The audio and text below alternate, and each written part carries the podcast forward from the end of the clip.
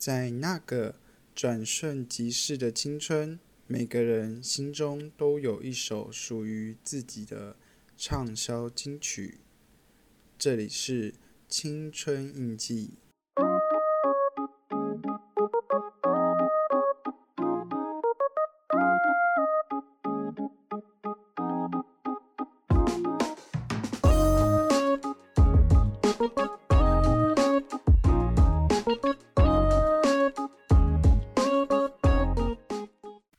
嗨嗨嗨嗨嗨！又到了我们周三小周末的时间啦。今天是我们的什么单元？遗失的声音以及绝版情歌的单元啦。那我们赶快开始吧。今天遗失的声音，Bico 要介绍一个长得粗犷，但是有一个。温柔大哥哥嗓音的男歌手，他是于全斌，改过相当多次名字的他，以前叫做于宪忠。现在你一定心里在想，他谁啊？废话，不然要我们这个单元干嘛？于全斌出生于一九七八年，从小学习古典钢琴，还有吉他的他。二十二岁时参加了 EMI 的歌唱比赛，由于嗓音独特，干净面又带了一点沙哑的音质，使他因此拿下冠军。之后便跟 EMI 签了第一份合约。当时还是学生的于全斌，既期待又兴奋，以为自己的未来心路一片光明。然而，现实总是残酷的。EMI 在他签约不久后，就遇到了重大的人事异动，加上于全斌当时届领服兵役的年龄，第一份合约就这样草草的结束了。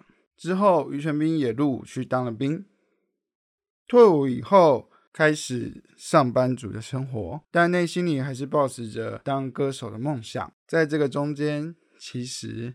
他不知道的是，有一位资深音乐人一直有在关注他，且对于他那个特殊的嗓音一直犹记在心里。他是谁呢？他是姚谦。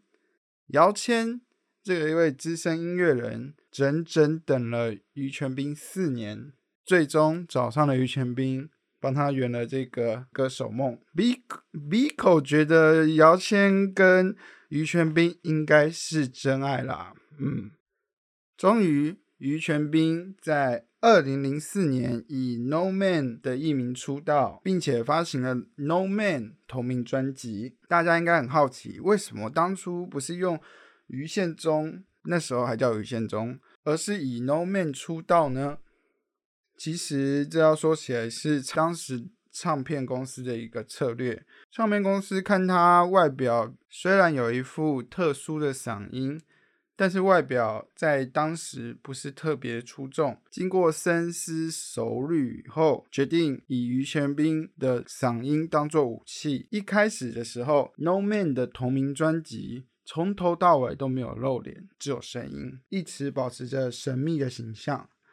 然后呢？重金砸下当时最红、最 hit 的韩剧，怎么用 hit 呢？最火红的韩剧《火鸟》，把片头跟片尾曲的版权买下，并以当时 No Man 专辑里面的爱情带来的改变当成片头曲，片尾曲为守护天使的告白。果然一系爆红。于全斌自己也回忆那段过去。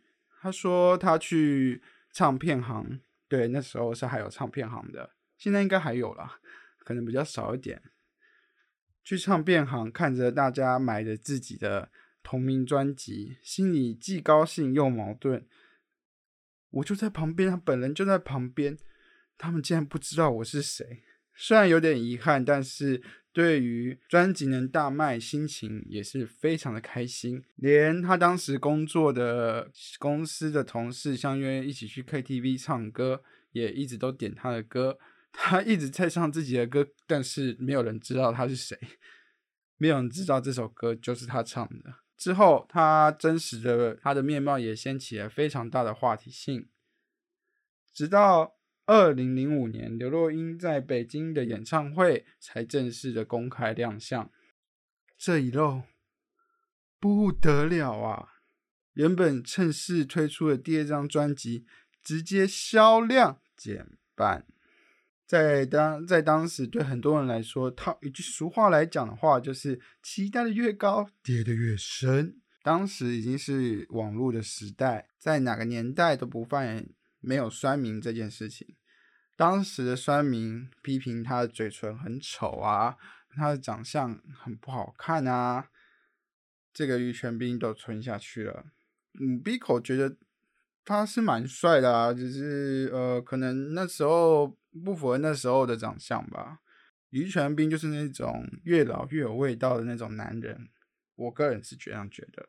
二零零六年发行了《慢慢爱》专辑，专辑的封面一扫过去的阴霾，放上自己的脸的照片，也不是以也不是以 No Man 的名义，而是以自己的本名，当时的本名于宪忠的名字印在封面上。首播的主打《慢慢爱》。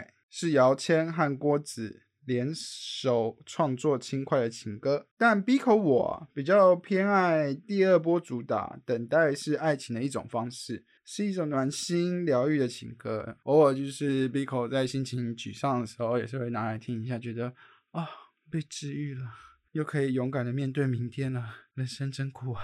还有它里面有一首，就算是他自己创作连词曲谱的一个一首歌曲，也是有相当高的水准。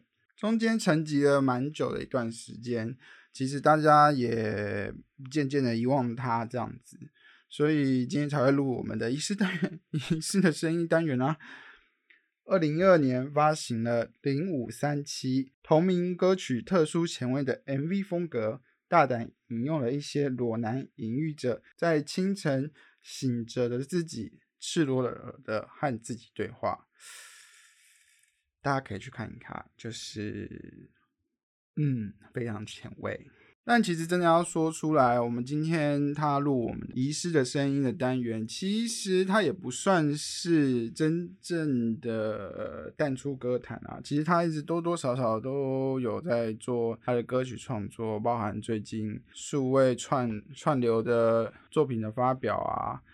后来据说他买了两栋的两千万的房子，也是算是事业有成吧。那为什么今天会想要介绍他呢？主要就是因为他有一他的那个独特的嗓音，其实 B 口很希望大家去听听看。他的歌声中里面总是能在中音跟高音之间自由的变换，B 口其实觉得非常厉害。这个声音竟然没有。大红大紫，其实 Pico 是觉得蛮可惜的。好，这今天就是今天的仪式的声音。